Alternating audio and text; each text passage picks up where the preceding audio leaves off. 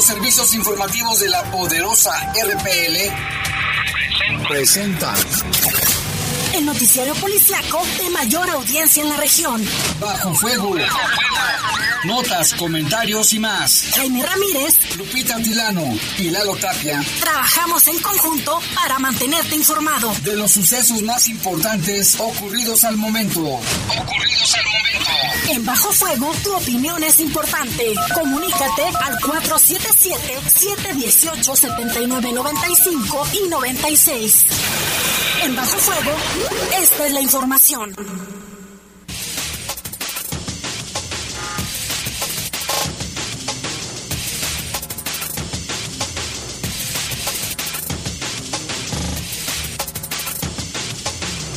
Muy buenas tardes, buenas tardes, gracias por estar con nosotros. Son las 7 con 2 de la tarde, bastante calor que está haciendo este, en este momento. Te vamos a decir el clima, les saludamos con gusto en este espacio informativo de Bajo Fuego, en control de cabina del noticiero, nuestro compañero Jorge Rodríguez Sabanero, trae playera de qué, Jorge?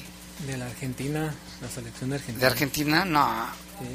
Es Racing. Ah, Racing, muy bien. Sí.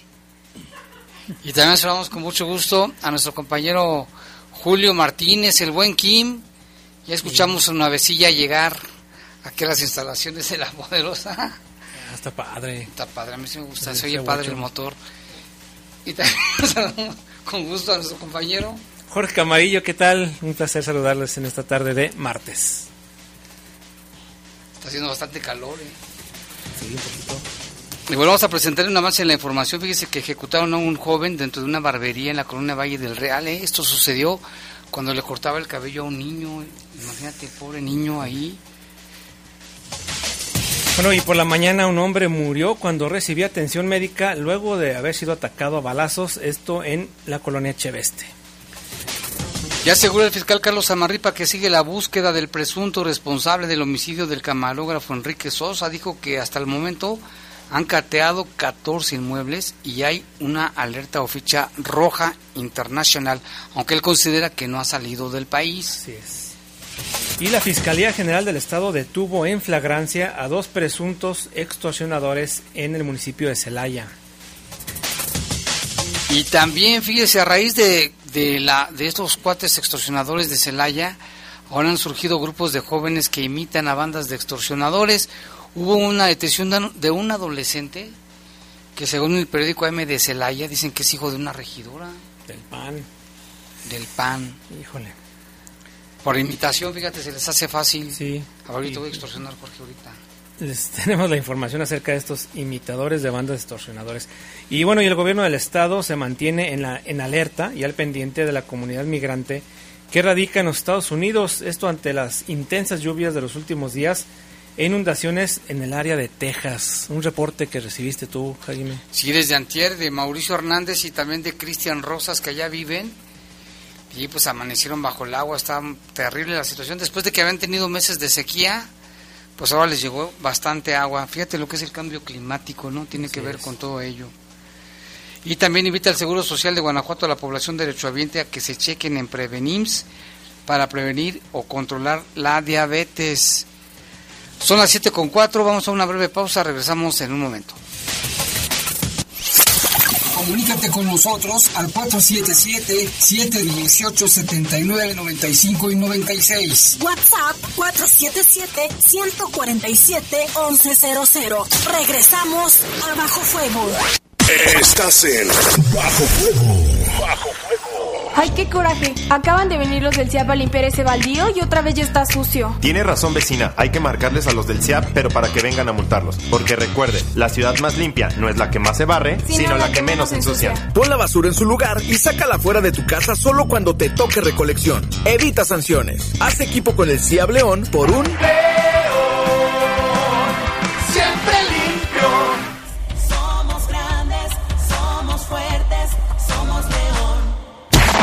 Reportes, comentarios, sugerencias.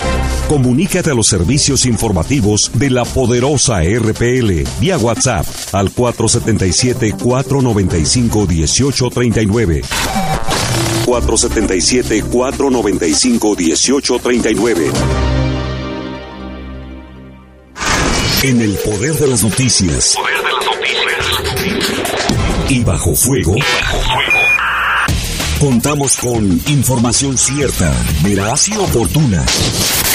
Así son los servicios informativos de la poderosa RTL. 100% confiables. Confiables, confiables. Movimiento naranja, el futuro está en tus manos. Upes chacán, bashkuchu, dianta cabelle.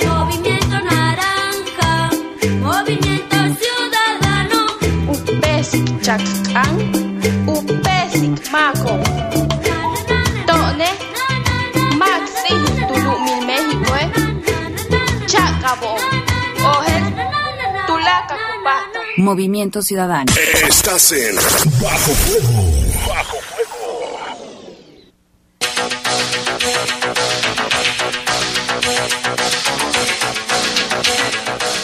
Siete con siete, vámonos con información del clima. Vaya que está haciendo por segundo día consecutivo bastante calor.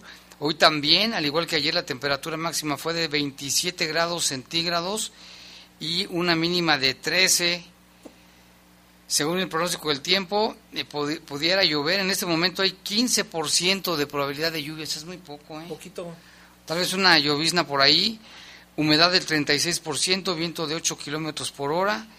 Y en este momento la temperatura ambiente aquí en esta zona de León, zona norte, la zona del Campestre y Jardines del Moral, estamos a 26 grados Celsius o centígrados.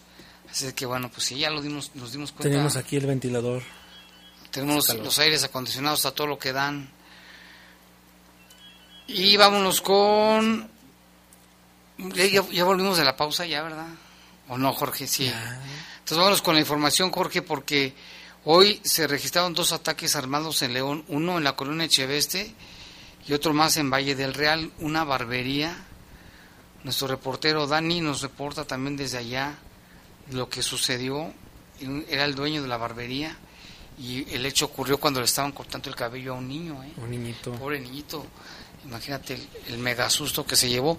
Vamos a escuchar la información con Lalo Tapia. ¿Qué tal? Muy buenas tardes, Jaime Lupita. Buenas tardes a todo el auditorio. Pues información sobre estos dos casos, otros dos casos de asesinato registrados el día de hoy. El más reciente en la colonia Sinarquistas, a la altura de el Boulevard Aristóteles y Antonio Martínez Aguayo. Esta zona en la zona, bueno, este lugar en la zona de las joyas, también muy cerca de Cañada del Real, donde se reportó eh, inicialmente la agresión nada más hacia el dueño de una barbería ahí ubicado en esta en estos cruces sobre Antonio Martínez Aguayo y el Boulevard Aristóteles. De manera inicial se habla que una persona entró al, al negocio y comenzó a, a disparar contra el encargado, el dueño, que estaba pues realizando precisamente su, su labor, estaba cortándole el pelo a otra persona. Llegó otro y le comenzó a disparar, después huyó. No hay datos del vehículo en el que se dieron a la fuga porque aparentemente había un segundo cómplice. La víctima fue identificada nada más con el apodo del flaco. Este no ha sido identificado plenamente y a pesar de los operativos montados por elementos de policía municipal, también personal de la, de la Guardia Nacional y del Ejército, no hay, no hay ninguna persona que haya sido detenida en relación a este caso y tampoco se sabe el motivo de la agresión. Y bueno, otro hecho un poco más temprano, este cerca de las 11, 11.30 de la mañana, allá en la zona de Echeveste. Concretamente, la colonia se llama Villas de Echeveste. Es en el cruce de la calle Reboceros, cerca del Boulevard Hidalgo, a una cuadra prácticamente. Ahí se mencionaba de manera inicial que la víctima había salido minutos antes de una tienda, caminaba en dirección hacia el Boulevard Hidalgo cuando un par de motociclistas le, pues le cerraron el paso prácticamente, intentó correr, le comenzaron a disparar, eh, se refugió o trató más bien de refugiarse en una, en una tienda de abarrotes, sin embargo ya estaba lesionado. Ahí lesionado fue atendido por paramédicos y trasladado posteriormente a un hospital en donde poco más tarde, poco después de una hora aproximadamente, se confirmaba su fallecimiento a consecuencia de la gravedad de las lesiones. Eh, la víctima fue identificada con el nombre de Fernando Adolfo, de 37 años. Esta persona que pues caminaba ahí en el lugar cuando se dio la, la, la agresión. Fernando Adolfo Aguayo, de 37 años. Y bueno, de igual forma en el caso, como en el caso anterior, no hubo detenidos. Estuvieron haciendo operativos las autoridades eh, municipales en compañía y con apoyo de personal de la Guardia Nacional, del Ejército, pero pues tampoco hubo personas detenidas y también se ha, no se ha confirmado cuál es el motivo de la, de la agresión hacia este, hacia este hombre. Son los dos casos registrados el día de hoy. Y bueno, ayer eh, ya mencionábamos sobre esta, pues sobre esta agresión hacia dos personas, hacia dos hombres. Uno de ellos ya se confirmó por parte de las autoridades, menor de edad, está ahí en la colonia La Escondida. La víctima, la persona que falleció, fue identificada como Juan Carlos, conocido como el Chochas, de 37 años, y el menor de 17 años, pues aún permanece hospitalizado. Su estado de salud es reportado como, como grave también está bajo investigación pues el determinar el motivo de la agresión y también dar con los responsables. Ayer se mencionaba de manera inicial que este pues fueron dos personas las que les comenzaron a disparar. Uno esperaba en la esquina, perdón, la otra persona eh, les disparó a una corta distancia y después ambos ambos huyeron. Está bajo investigación y bueno, son los casos más relevantes o más recientes, perdón, hasta el momento registrados aquí en la en la ciudad, con esto ya lo mencionábamos en, en ocasiones anteriores, pues suman ya 21 los asesinatos registrados durante este mes de agosto. Así las cosas hasta el momento. De cualquier manera, pues igual nos mantenemos al pendiente. Muy buenas noches. Pues gracias a Lalo Tapia por esta información. Imagínense estos dos ataques allí en, en la barbería, uno de ellos. Ya se han dado varios casos de ejecuciones en barberías. En barberías, aquí en el municipio sí, son varias. Y hay más información, Jorge Camalillo. Hoy que estuvo Zapica, bueno, pues vinieron muchos funcionarios. Y entre ellos apareció el fiscal. ¿eh? fiscal, ahí y dio estuvo. bastante, bastante información. Ahora sí soltó la sopa. Sí, nos dio bastante información en la inauguración, en el marco de la inauguración de edición 87 de Zapica. El fiscal Carlos Amarripa Aguirre, pues, primero que nada nos informó que continúa la búsqueda del eh, presunto homicida de Enrique Sosa. Ahí, eh, bueno, dijo que hasta el momento han cateado más de 14 inmuebles, tanto aquí en Guanajuato como en el estado de Jalisco, para cumplimentar precisa, precisamente esta aprehensión de Miguel Ángel N. Hasta el momento, el presunto homicida del ex trabajador de TV4, pues eh, no, está, no está ubicado este homicida. Vamos a escuchar lo que dijo Carlos Amarripa. Realmente se han hecho una serie de diligencias para efecto de poder localizar y lograr la, complementar la aprehensión. Por ejemplo, hemos cateado más de 14 lugares, tanto aquí en el estado de Guanajuato como en el estado vecino de Jalisco. No se ha tenido, eh, no se ha podido localizar. Sin embargo, el grupo de trabajo a quien le asigné esta tarea y que precisé que se debería de lograr su complementación como se hará, está trabajando en ello. Hemos eh, logrado también, digo, desde los primeros días que tuvimos la aprehensión, la orden de aprehensión, se, pedimos el apoyo a nivel nacional e internacional para que se emitiera la alerta roja. Eh, y para efecto primero de una alerta migratoria de no poder salir del país y posteriormente también su búsqueda a nivel nacional. El fiscal eh, indicó que Miguel Ángel N. no ha salido del país, esto por la alerta roja que pesa sobre él, pero estimó que ya no está aquí en Guanajuato, más bien huyó a otro estado de la República. No, no, la alerta se emitió inmediatamente que tuvimos la orden. Y eh, estimo que no. O sea que salió a otra entidad, pero, pero desde hace, desde los primeros días, okay. prácticamente inmediatamente. Eh, bueno, el funcionario de, dio a conocer que han revisado muchos de los domicilios de sus familiares. Afirmó que sería especular que decir que lo están ayudando a mantenerse encubierto. Lo que sí con, confirmó es que, fíjate, los abogados de Miguel Ángel N. ya se han acercado con los familiares del ex periodista. Esto fue lo que dijo.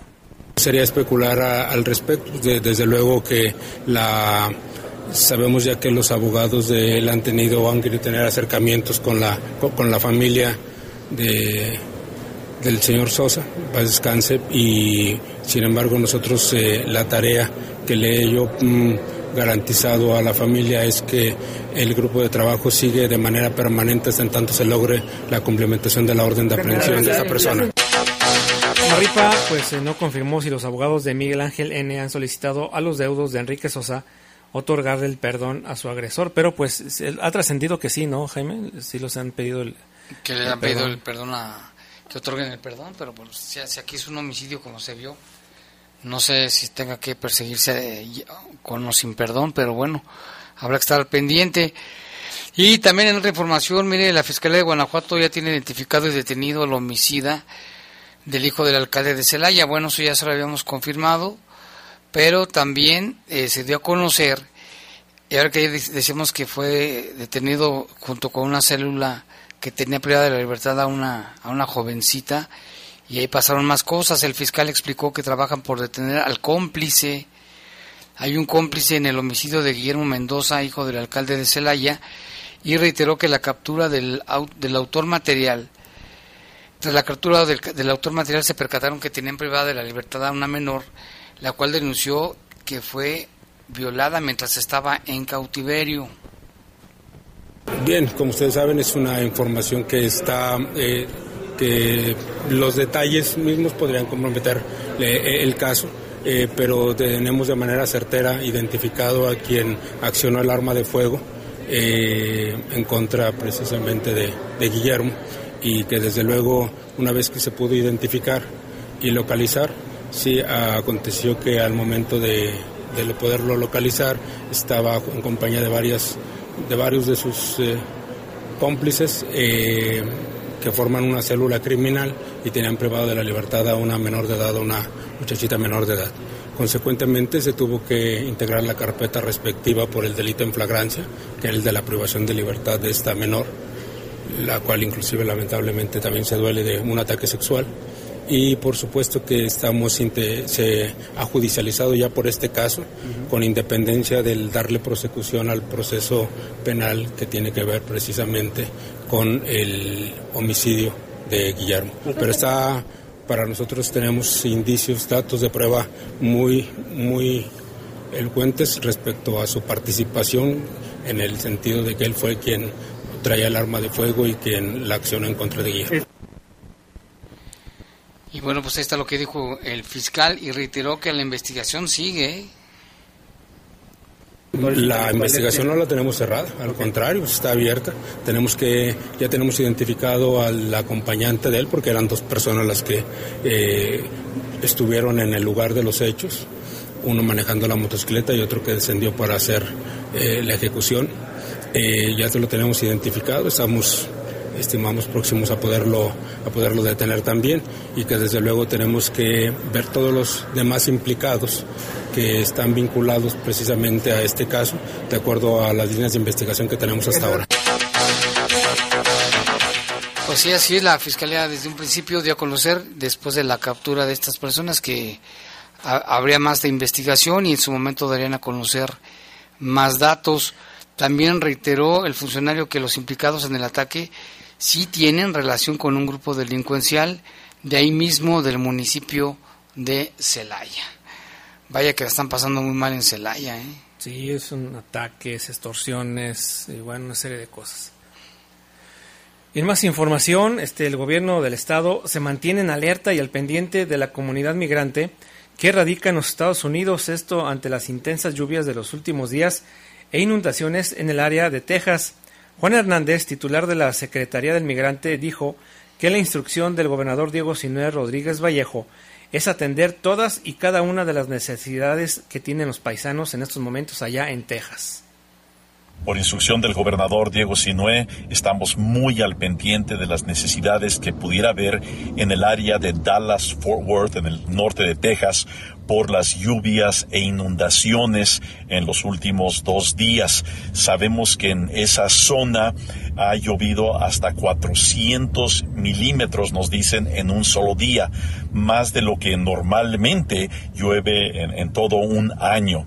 Eh, ha habido una gran sequía, especialmente los dos últimos meses en esa región, pero por estas inundaciones se han cancelado hasta 1.480 vuelos en Estados Unidos. Estamos en contacto con los clubes, estamos en contacto con los líderes migrantes, estamos en contacto con el consulado del área Dallas, eh, Texas. Cualquier necesidad, por favor, le pedimos a los migrantes que estén en contacto con nosotros en Migrante GTO en las redes sociales. Bueno, eh, Juan Hernández dijo que aunado a esto, pues Texas presentaba ya una severa sequía desde hace dos meses en esa región, pero a causa de estos desbordamientos se cancelaron más de 1.480 vuelos en el vecino país del norte. Estamos en contacto con los clubes, los líderes migrantes y con el Consulado de México en Texas. El secretario del Migrante pidió a la comunidad que ante cualquier adversidad permanezcan en contacto y puso a disposición de las familias eh, y aquí al personal que labora en la dependencia a su cargo a través de los siguientes números. En Guanajuato, apúntele al 473-7350150. 473-7350150.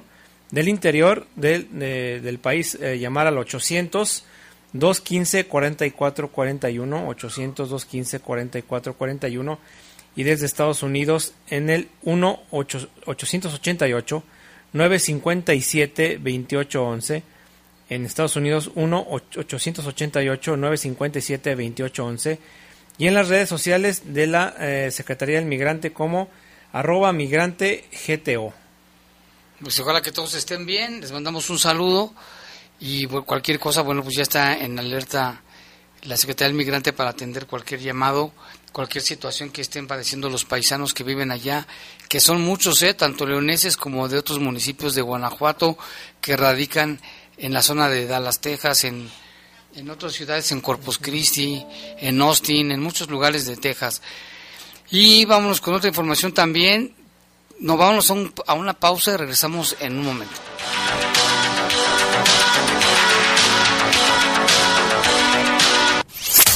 Comunícate con nosotros al 477-718-7995 y 96. WhatsApp 477-147-1100. Regresamos a Bajo Fuego.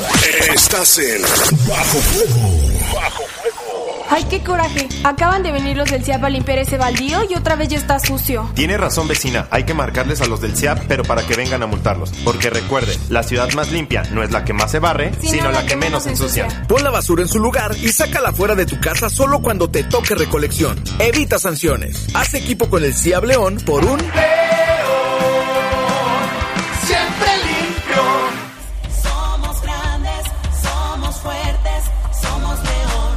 Participa como educador comunitario del CONAFE y aprende más enseñando a niñas, niños y adolescentes. Tendrás grandes beneficios como formación académica permanente, incentivos para seguir los estudios en línea o presencial, certificación al término de tu práctica educativa, acceso a conectividad y la mejor experiencia de vida. Entra a www.go.mx diagonal CONAFE. Apoya el bienestar de tu comunidad. CONAFE, Educación Comunitaria para el Bienestar. Gobierno de México. Este programa es público ajeno a cualquier partido político. Queda prohibido el uso para fines distintos a los establecidos en el programa. Entra al debate para la reforma electoral. En los foros de Parlamento abierto para la reforma electoral. A partir del 26 de julio tendremos foros en los que se debatirán los temas en cuatro bloques. Sistema electoral, instituciones electorales, sistema de partidos e inclusión y diversidad electoral. Foros de Parlamento abierto para la reforma electoral. El debate me representa. A partir del 26 de julio. Cámara de Diputados, Legislatura de la Paridad, la Inclusión y la Diversidad. Ay, qué coraje. Acaban de venir los del CIAP a limpiar ese baldío y otra vez ya está sucio. Tiene razón, vecina. Hay que marcarles a los del CIAP, pero para que vengan a multarlos. Porque recuerde, la ciudad más limpia no es la que más se barre, sino, la, que, menos ensucia. Pon la basura en su lugar y sácala fuera de tu casa solo cuando te toque recolección. Evita sanciones. Haz equipo con el CIAP León por un...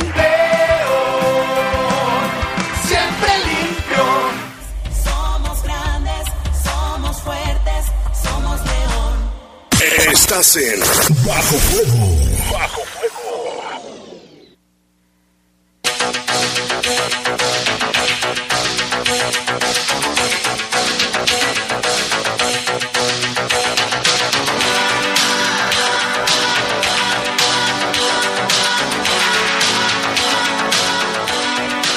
Y bueno, ya son las 7 con 25 y vámonos con más información en estos temas que recientemente pues han ocurrido aquí en el estado de Guanajuato y también el fiscal le decíamos que estuvo aquí en un evento y dio a conocer que tiene la Fiscalía de Guanajuato 14 detenidos por los ataques a las tiendas de conveniencia en Celaya y serán acusados por terrorismo y dos son menores de edad. Y de los de León no dijo, bueno, fue de, en general. No, de los eh, Celaya más bien y de, de Y de, y de León. Son 14 detenidos. Aquí hubo cuatro. Aquí hubo cuatro. Aquí en León hubo cuatro detenidos. Pero bueno, vamos a escuchar lo que dijo los 14 detenidos por los ataques a las tiendas de conveniencia el pasado martes 9 de agosto. Ocho serán vinculados por terrorismo, que es grave. Dos de ellos son menores. Lo anterior lo confirmó el fiscal de Guanajuato, Carlos Amarripa. Eh, se ejercitó acción penal, se judicializaron los casos, los que eran eh, del orden común por el delito de terrorismo, algunos otros también por narcomenudeo y por supuesto los que se pudieron derivar incompetencia al, al fuero federal por el tema de la aportación de armas explosivos también se hizo lo, lo propio. E inclusive allá también fueron vinculados a proceso por estos delitos. ¿No malitos de uno solo? Al final, ¿cuántos fueron? ¿Cuántos detenidos fueron? Bueno, nosotros tenemos ahora ya varios detenidos más. En ese momento, recuerden ustedes que fueron 11 detenidos. Sí, posteriormente se ha logrado la detención de más personas que también están involucradas en esos hechos y en otros más. ¿Y hasta el momento cuántos han sido vinculados? Los que están vinculados en este momento son 14. ¿Había menores de edad? Sí, ¿Menores de edad? Dos menores de edad. ¿Ninguno es un líder de alguna organización criminal? Mm, bueno, eh, n- no sé, defíneme el liderazgo de... Bueno, ¿alguien- ¿un mando de algún cártel, alguna célula delictiva? Bueno, las, eh, lo- lo- los que han sido detenidos eh, no lo han referido. Seguramente será un tema de investigación en la parte del Foro Federal por el tema de delincuencia organizada. Entonces, nada más son por terrorismo fiscal. De los 14 vinculados, ¿cuántos? En este momento vincul- vinculados por ese delito que no es, eh, tenemos a siete, ocho personas, sí, por, por ese delito. ¿Qué fue lo que? Eh, incluyendo un, además de los menores de edad que están incoados por ese, por ese mismo delito también.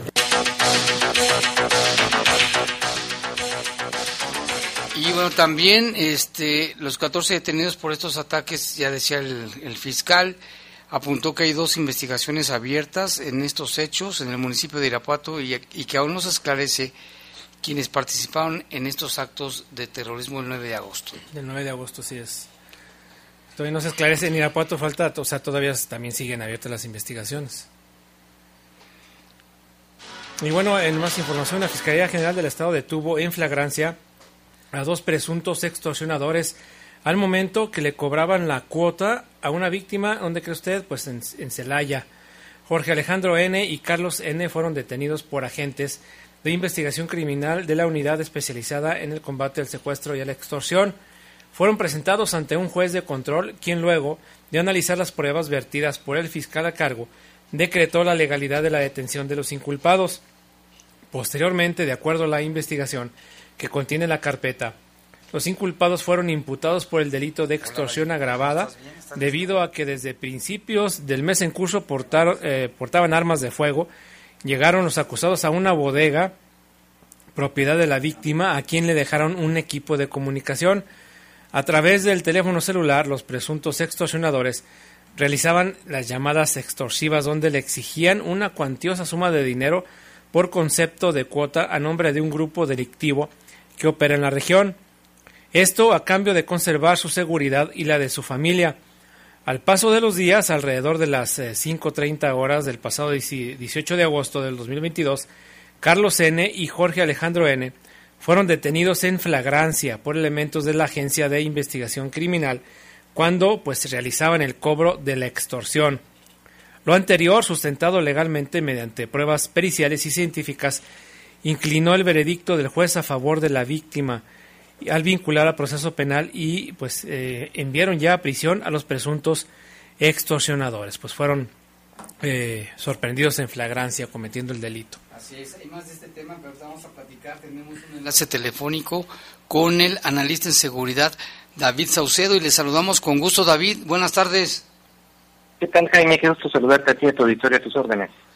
Oye, David, pues tú que eres experto en estos temas y que eres un analista, eh, queremos preguntarte sobre la situación que está viviendo Guanajuato y el país en realidad. Si estamos ya colombianizando al país. Mira, definitivamente hay analogías muy pertinentes con lo que ocurrió en Colombia en la década de los años, eh, hace 30 años, en la década de los 90. En efecto, tenemos dos grandes cárteles eh, enfrentados entre sí, disputándose el control del mercado de drogas al menudeo y de las rutas de trasiego de drogas hacia los Estados Unidos. Lo mismo que en Colombia, en su momento entre el cártel de Cali y el cártel de Medellín.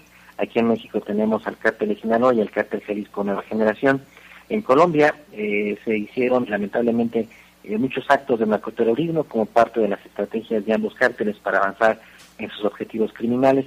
Recientemente en cuatro estados del país, eh, Guanajuato, Jalisco, Baja California, Chihuahua, presenciamos estos mismos eventos.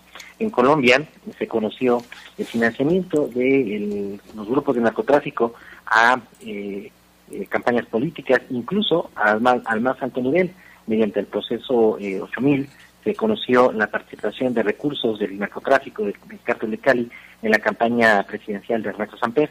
Aquí en México tenemos muy comprobada la participación del narco en elecciones eh, en distintos estados del país, destacadamente en Sinaloa, en Durango, en Aguascalientes, en Michoacán, eh, en donde hubo participación del crimen organizado.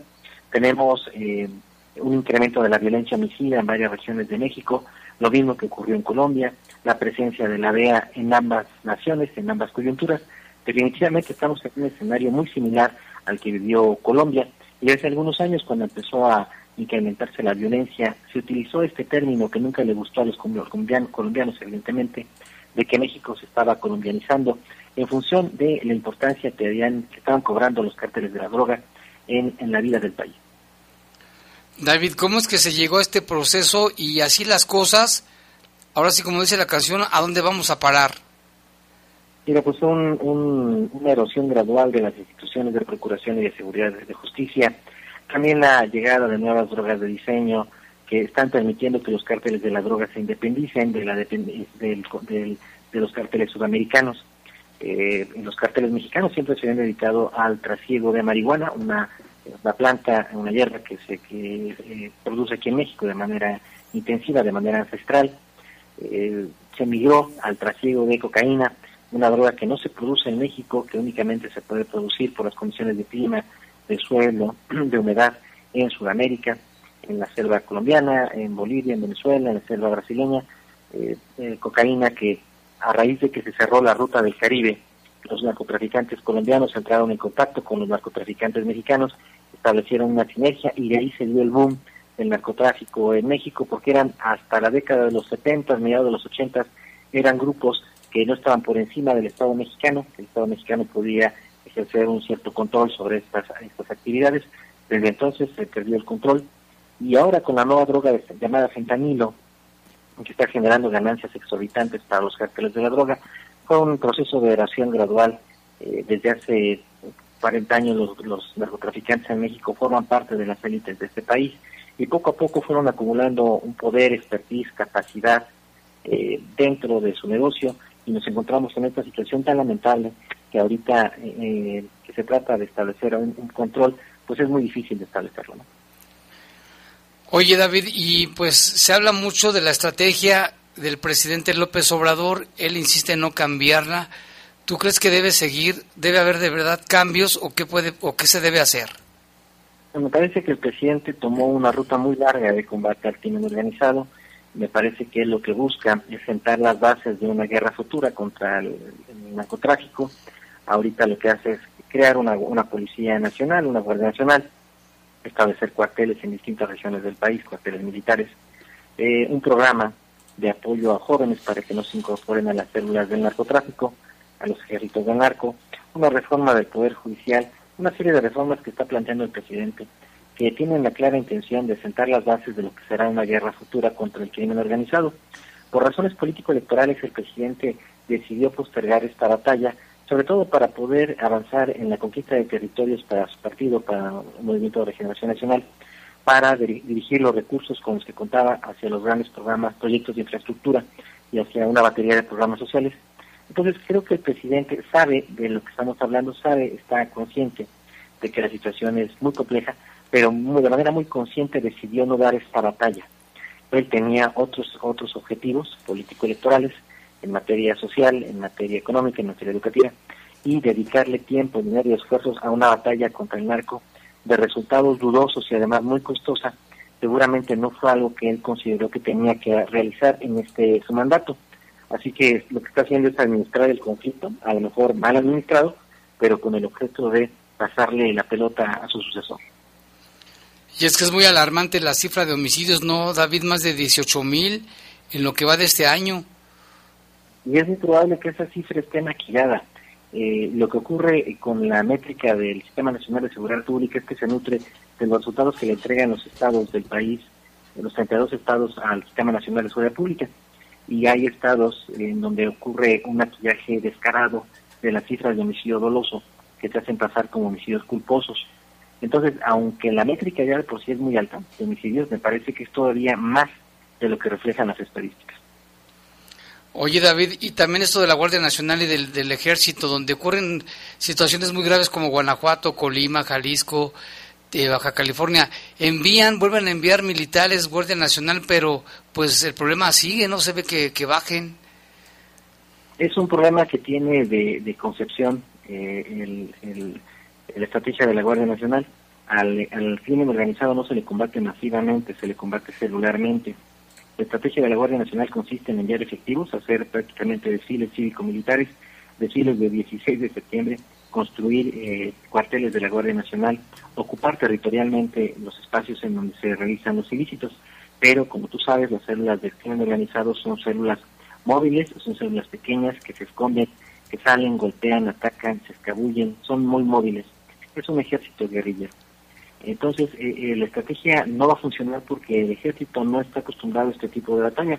Lo vimos en su momento con las guerrillas urbanas, la del 23 de septiembre, con la guerrilla de Lucio Cabañas y Genaro Vázquez, en donde el ejército pues hacía muy mal papel en el combate de los núcleos, de, las, de los grupos guerrilleros. Es exactamente la misma lógica. Por eso, aunque lleguen 300, 400, 500, 1000, 2000, 5000 soldados a la ciudad de León, pues no vamos a ver un, una mejora en, en, el combate al crimen organizado porque eh, la táctica es errónea. No, pues está muy... ¿Y a la sociedad qué nos queda? ¿En qué papel queda la sociedad, David, en este escenario? Mira, eh, lamentablemente, tengo que decirlo, la sociedad también ha tenido una postura vacilante.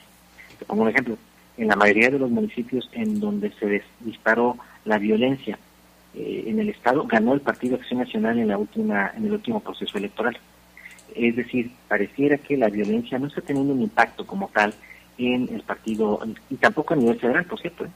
Eh, Morena sigue ganando elección tras elección, a pesar de la situación de inseguridad que se vive. Y a nivel local, aquí en Guanajuato, el Partido de Nacional se alzó con la victoria en la mayoría de, en todos los distritos locales, en la mayoría de los distritos federales y en la mayoría de los municipios.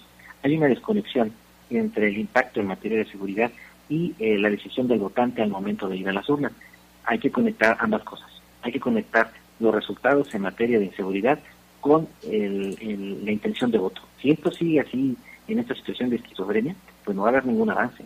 La ciudadanía se queja con toda razón de la situación de inseguridad. Sin embargo, al momento de ir a las urnas, siguen, siguen votando a favor de los partidos políticos que nos pusieron en esta posición. No, pues ahí está la información. Muchas gracias, David, por este darnos este panorama y gracias por atendernos. Muchas gracias a ti, Jaime. Un abrazo, estamos en contacto. Igualmente, David Saucedo, con estos comentarios atinados, Jorge, de lo que, se, lo que está ocurriendo.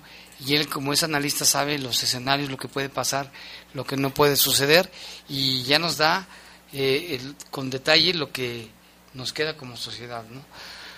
Vámonos a un corte y regresamos con más información.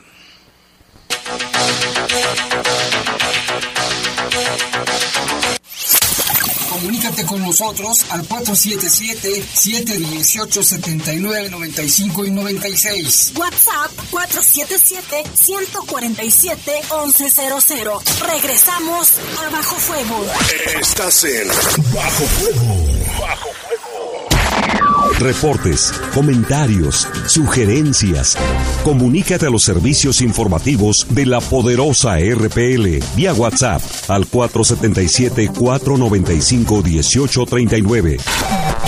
477-495-1839. ¿Sabes qué es el Tribunal Electoral? Sí, es la máxima autoridad en materia de elecciones. El que resuelve conflictos entre partidos y candidaturas. El que defiende mis derechos político-electorales. El que valida las elecciones y le da certeza jurídica. Es el encargado de brindar justicia electoral.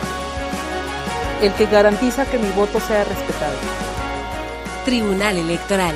Justicia que fortalece la voluntad ciudadana. ¡Ay, qué coraje! Acaban de venir los del CIAP a limpiar ese baldío y otra vez ya está sucio. Tiene razón, vecina. Hay que marcarles a los del CIAP, pero para que vengan a multarlos. Porque recuerde, la ciudad más limpia no es la que más se barre, sino, la, que, menos ensucia. Pon la basura en su lugar y sácala fuera de tu casa solo cuando te toque recolección. Evita sanciones. Haz equipo con el CIAP León por un...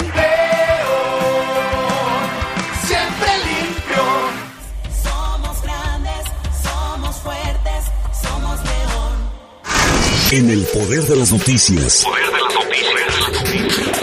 Y bajo fuego. Contamos con información cierta, veraz y oportuna.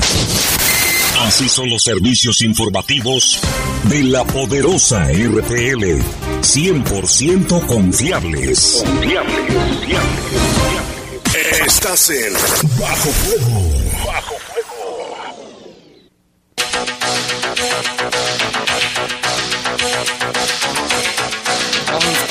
Información que hay bastante el día de hoy aquí en Bajo Fuego. Y tenemos también, Jorge, la, la información de, de, de los, bueno, los extorsionadores y también la Fiscalía General del Estado a través de la Unidad Especializada en Combate al Secuestro y Extorsión capturó a un adolescente que extorsionaba a comerciantes de la central de abastos en Celaya, otra vez en Celaya. Según el periódico AM de Celaya, el menor detenido es hijo de la regidora panista Cristina Villalobos. Sin embargo, oficialmente no se ha confirmado ello. El joven presunto delincuente fue detenido abajo del puente de la avenida Constituyentes en la colonia El Cantar el pasado 18 de agosto a las 4 de la tarde con 4 minutos. Al momento de su captura se le aseguraron teléfonos celulares, teléfonos celulares que utilizaba para realizar las llamadas de extorsión, un vehículo de motor y dinero en efectivo. El adolescente extorsionaba a diversos comerciantes de la central de abastos de Celaya y los amenazaba con la finalidad de poder cumplir su cometido. Al recibir la denuncia, agentes de investigación criminal iniciaron la investigación y en acciones estratégicas lograron la captura de este joven. Fíjate, un adolescente. La acción causó sorpresa en la zona y personas que caminaban filmaron la aprehensión. El detenido llevaba una caja con el dinero que recién le había entregado el comerciante extorsionado. El nombre de este joven se omite por razones de su edad. Pues chico, chico, pero ya lo que, sus acciones son de adulto y en términos de las atribuciones establecidas por las leyes aplicables. Es lo que se comentaba. Hoy estuvo también por aquí la secretaria de, del Sistema de Seguridad Pública, Sofía Huet, y le preguntaste sobre ello, Jorge. Sí, fíjate que nos comentó este, acerca de este caso de Celaya y dijo que existen varios grupos de extorsionadores, los cuales pertenecen eh, a zonas rurales y de otros municipios que cometen en de, eh, este tipo de delitos, van y los cometen al municipio celayense. Lo anterior se le cuestionó también sobre la participación de un menor de edad que supuestamente es hijo de la regidora Cristina Villalobos del Ayuntamiento de Celaya. Eso fue lo que nos dijo la secretaria ejecutiva del Sistema Estatal de Seguridad Pública, Sofía Huet. Bueno, grupos de extorsionadores he sabido que tenemos varios en Celaya y no incluso no propiamente dentro de la zona urbana, sino muchos de ellos en la zona rural o incluso provenientes de otros municipios. Hemos tenido datos de que las personas que cometen la extorsión vienen de otros municipios a Celaya. Entonces, eh, la Fiscalía siempre tiene investigaciones en curso. Hay que recordar que Celaya es uno de los municipios que más aumentó su número de denuncias en el tema de, de extorsión. Y francamente aquí yo no descartaría que pudiera ser, pero tampoco lo podría confirmar porque son investigaciones que lleva a cabo la Fiscalía. López eh, indicó que habrá que esperar precisamente las investigaciones de la Fiscalía para corroborar si el menor de edad participaba con el grupo de extorsionadores.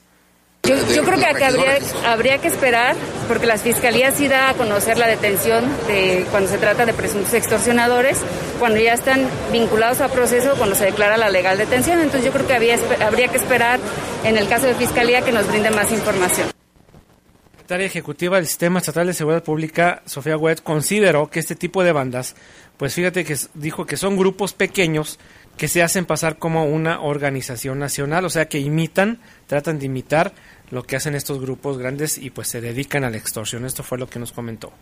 Y lo voy a decir eh, con, con, mucha prudencia, pero son grupitos de chavos que a lo mejor son dos, tres, cuatro y que aplican este modus operandi tanto como extorsionadores, o sea, sí perteneciendo a un grupo delictivo, principalmente local, eso de que buscan hacerse eh, pasar por otro tipo de organización nacional es mucho menos probable. Eh, del grupo local o bien a veces son imitadores. También eso hemos detectado, que no son propiamente integrantes de una organización, pero se aprovechan particularmente cuando hay hechos violentos para hacerlo su discurso y entonces comenzar las amenazas. Lo, en algunos casos lo toman incluso como juego, hay que decirlo, y cometen este tipo de extorsiones porque ven que es algo que les reditúa. Por eso lo que hemos buscado es que haya denuncias, porque tienen que ser detenidos, trátese del perfil criminal de que se trate, así sean personas que no están propiamente relacionadas con un grupo delictivo o sean imitadores. Que en dado caso, cuando se reúnen de dos a tres o más personas, ya estamos hablando de crímenes grandes. Ahí está, los grupos buscan eh, imitar lo que hacen otros, pues ya grupos grandes, ¿no? De, y que extorsionan a empresarios, comerciantes, y pues ya lo están, lo están atrapando. Se Gracias ha- al aumento de las denuncias en Celaya, ¿no? Se les hace fácil y el delito de extorsión es uno de los delitos graves aquí en el estado de Guanajuato. Ahorita vamos a checar cuánto tienen de, de de prisión, pero vamos a, a esperar. Y en temas de la fiscalía, las investigaciones, vámonos a hacer un recorrido por algunos municipios. En Salvatierra se reportó una persona, un hombre sin signos vitales en el camino a Ballesteros. En la colonia Santanita, al arribar allí agentes, donde tuvieron a la vista en el interior de una recicladora, el cuerpo de quien en vida respondió el nombre de Gregorio, de 56 años, y ahí llegaron peritos forenses, procesaron la escena copiando indicios que están siendo analizados en laboratorios de la Fiscalía. También se han dado muchos casos de pepenadores, Jorge, que los matan. ¿eh? ¿Por qué será? Sí, este, se han dado en todos los municipios. Y bueno, en, eh, eh, informaron que en la calle Malecón del Río de los Gómez, esquina con Río Mayo, de la colonia La Escondida, se localizó el cuerpo sin vida de quien fue identificado como Juan Carlos N., alias el Chonchas, de 37 años de edad, y se tomó conocimiento de un adolescente lesionado que fue trasladado al hospital a recibir atención médica. Ambos presentaban lesiones de las producidas por proyectil de disparo de arma de fuego. Y también en Irapuato, fíjese que se informó de que en la colonia Santa María, ahí encontraron dos hombres asesinados y un lesionado, quienes presentaban heridas producidas por proyectil de arma de fuego. Al acudir ahí los agentes al lugar de los hechos, tuvieron a la vista los cuerpos de dos hombres sin vida y casquillos percutidos. Los, los ahora fallecieron y, y fallecidos fueron identificados con los nombres de Luis Eduardo, Eduardo, perdón, y Mario. Nada más así dice el reporte. Y vámonos hasta el municipio de Comonfort. Allí reportaron a un masculino fallecido por impactos de arma de fuego en la calle Allende, rumbo al arroyo en Neutla. Al arribar al lugar, agentes de investigación criminal eh, tuvieron a la vista en un eh, lugar abierto eh, el, el- cuerpo de, de este hombre al costado del arroyo Neutla. El cuerpo del masculino fue encontrado envuelto también en una cobija. Él fue identificado como Jos- José Luis N., de 23 años de edad. Y en San Luis de la Paz también se tuvo conocimiento de una persona fallecida que la localizaron en un camino a la entrada de la comunidad de Covadonga. Llegaron, Covadonga llegaron agentes de investigación donde vieron en la zona cerril el cuerpo calcinado, un cuerpo calcinado. Ahí llegaron peritos forenses, procesaron la escena y, y al término el cuerpo fue enviado a Semefo para la necropsia de ley para permitir establecer su identidad, así como la causa de muerte. Fíjate, un cadáver totalmente calcinado. También se informó que en la colonia San Nicolás del Carmen, allá en San Luis de la Paz, también localizaron dentro de un pozo el cuerpo de una mujer. Agentes de investigación criminal llegaron al lugar correspondiente para esclarecer el hecho. El cuerpo de la ahora Oxisa fue enviado a Semefo para los análisis forenses que permitan establecer su identidad y causa de muerte. Lamentable. Bueno, y más información, otra vez Celaya informaron de una persona del sexo masculino fue encontrado sin vida. Eh, presentaba a simple vista lesiones de las producidas por proyectil de disparo de arma de fuego. Arribaron también agentes de la Agencia de Investigación Criminal en la esquina de las calles Jaime Nuno y Sóstenes Rocha de la colonia Resurrección, donde tuvieron a la vista el cuerpo fallecido de quien en vida respondía al nombre de Pablo Jesús N., de 27 años de edad y bueno, era apodado como el Piojo. Entre los indicios acopiados se localizaron casquillos percutidos y también una bicicleta. Y en la Paso el Grande también se tuvo un reporte de otra persona sin vida, una mujer también, ubicado en la colonia Fuentes de Valvanera. Ahí llegaron agentes al lugar de intervención donde vieron el cuerpo sin vida de esta mujer, quien presentaba lesiones de arma de fuego. De acuerdo con las primeras indagatorias, se tuvo conocimiento que la oxisa se llamó Lucía y tenía 34 años de edad. Las investigaciones se encuentran en curso para su esclarecimiento e identificación de víctimas que aún no han sido identificadas.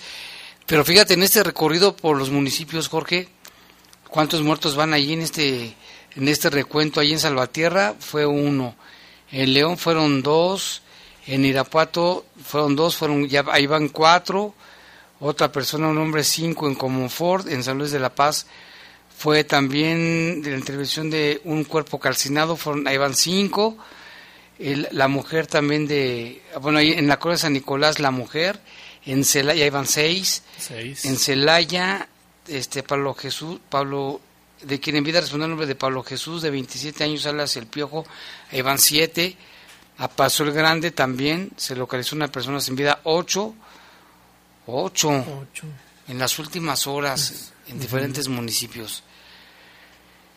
Y vámonos hasta Coahuila, fíjese, esta nota nacional, híjole, ya dio la vuelta al país también porque fíjese que en el municipio de Castaños, en el estado de Coahuila, ya lo veíamos Jorge, pobladores torturaron hasta la muerte a un, a un osito, a un osesno que le llaman, un bebé oso, una cría de oso y hasta tomaron fotos y video, un oso negro, de los que luego bajan, como los que bajan en Monterrey o en Coahuila, hace un tiempo uno de ellos se cayó de un árbol.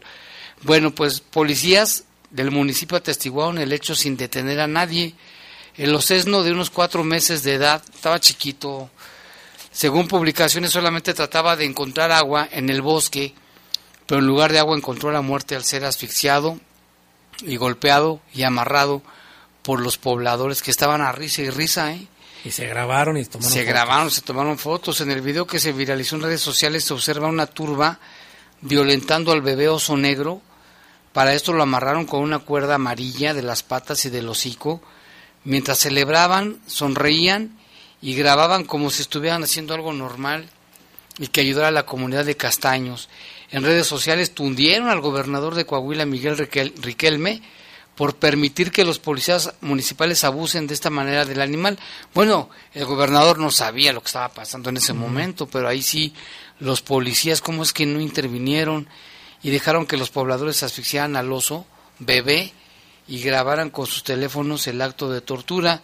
El caso ya fue denunciado en redes sociales, ya es todo un ya se hizo viral y exigen al alcalde de ese municipio de Castaños, Juan Antonio Garza, y al gobernador de Coahuila, Miguel Riquelme, que actúen rápido para sancionar a todos los responsables, policías y pobladores por la muerte de la cría del oso negro. Pobre osito, o sea, ¿qué les podía haber hecho el, el Solamente quería buscar comida, tomar agua. agua. Usuarios de redes denunciaron que lamentable, los lamentables hechos ocurrieron en la colonia Santa Cecilia frente a elementos de policía, los vimos en el video, quienes en vez de detener a los pobladores fueron captados riéndose de la escena donde se aprecia el pobre Ostesno amarrado y quien murió lentamente por asfixia. Es algo no, hombre, no tiene nombre esta situación, Sí, sí me mostraste las fotos y un video y bueno, lamentable. Ojalá les apliquen todo el peso de la ley a estas personas, ¿no? Y bueno, la Procuraduría Federal de Protección al Ambiente publicó en su, en su cuenta de Twitter, en relación con los sucesos reportados en Coahuila sobre este ejemplar de vida silvestre, la Profepa, arroba Profepa MX, este, que ya formulan, publicaron que formulan una denuncia penal en contra de quien o quienes resulten responsables por los hechos que puedan ser constitutivos del delito contra la biodiversidad. Esto está contemplado como un delito, atentar contra la fauna silvestre y pues la Profepa ya tomó en sus manos pues este tema. Ojalá de veras eh, los, los, la gente que, que, vio los denuncie, ¿no? Y el gobernador de Coahuila, también eh, escribió, posteó en su cuenta de Twitter reprobamos enérgicamente las indignantes acciones de quienes participaron en el maltrato y muerte de un ejemplar de oso negro en el municipio de Castaños. Eh, la Profepa eh, ya está a cargo de las investigaciones por la muerte del espécimen en peligro, fíjate, ese es peligro de extinción y el maltrato al que fue sometido. De acuerdo a sus facultades, ya están investigando y actuará para castigar a los responsables de maltrato animal. Atentar contra un animal en peligro de extinción es atendido por la autoridad federal. El oso negro es el símbolo vivo de la conservación en Coahuila. Todos debemos respetar su vida y su entorno, escribió en su Twitter el gobernador de Coahuila. No, fue algo terrible. Están ahí los videos, o sea, es fácil identificar a los que estaban ahí festejando y riéndose del pobre osito indefenso. No se pudo defender el pobre osito. No, de ninguna manera. Qué terrible situación, ¿eh? Y bueno, y activistas también en redes sociales ya se hizo viral y se pusieron como campeón al, al gobernador de, Coahuila. Los policías que solo observaban. Los mendigos policías que nada más estaban viendo, o sea, les habían ahí prohibido las, eh, matar al pobre oso. Y acá también tenemos ya reportes de don Teofilito, dice, te apuesto que salen los supuestos asesinos del hijo del alcalde en Celaya, así anuncian con bombo y platillo y a la mera hora es otra cosa, es lo que opina. También acá tenemos una opinión sobre lo que dijo eh, David Saucedo. Eh, eh, Fermín Rocha dice que lamentablemente los votantes, lo que dijo el analista, que lamentablemente los votantes votan por el dinero que les dan los partidos y no por la inseguridad o el mal gobierno. Sí, no, como que ni, ni razonan, muchos, bueno, no piensan, no, no ven quiénes son o por qué son o, o qué onda. Y también aquí dice, buenas tardes, y no serán chivos expiatorios, dice Raúl, ¿en base a qué o por qué dicen que son los culpables de los delitos que les imputan? Samarripa dice, y sus mentiras, recordemos los mineros de Guanajuato, dice Raúl. También aquí nos dicen, hola, ¿cómo están todos? Buenas tardes, Jaime, quiero saber si ustedes de casualidad podrían tener una placa con la numeración que es GRA 799, es por, por gracias, se, se, se pagarán 500 pesos, 500 pesos, de 500 a 1000 pesos quien la tenga. Aquí tenemos algunas, vamos a ir a, vamos a buscar a Jorge. Fíjate, nos dan 500 a 1000 pesos, no se crean, no, si nosotros las tenemos, no, no necesitamos el dinero. Y, y sabe que también después de, de, los días de inundación, este, se recuperaron muchas placas que están en el traspatio de presidencia municipal. Ahí puede irse a dar la vuelta y buscarla. No está esa, ¿verdad? Es la GRA 799. No, este es GYV 973D y hay otra que es la GTF 41-C. Ahí está. Y acá tenemos un reporte también, se comunicó con nosotros el iguano. Hay un perrito perdido, se llama Paquito, es un chihuahua blanco. Está muy bonito el perrito, míralo ahí, sus orejitas. Dice blanco con manchas cafés, trae un collar verde y cascabel. hay una recompensa de 2.500 pesos para quien lo dé información. Visto por última vez el 19 de agosto en Villas de la Luz sobre Boulevard Siglo XXI Cualquier información llamar al 477-290-8399. 477-290-8399. Es un perrito chihuahua, se llama Paquito. Chihuahuita blanco, trae un collar verde y un cascabel. Recompensa de 2.500 pesos. Ojalá que alguien lo pueda entregar. Andaba perdido ahí por Villas de la Luz, sobre Boulevard Siglo XXI. Informes al 477 290-8399. Ojalá que lo puedan encontrar a Paquito y lo entreguen con su familia, ¿no? Sí. Este perrito. Pues el reporte del iguano. Pues ya nos vamos. Muchas gracias por, por acompañarnos, por su atención en este espacio informativo de Bajo Fuego. Nos escuchamos el ratito. Yo sé que te acordarás.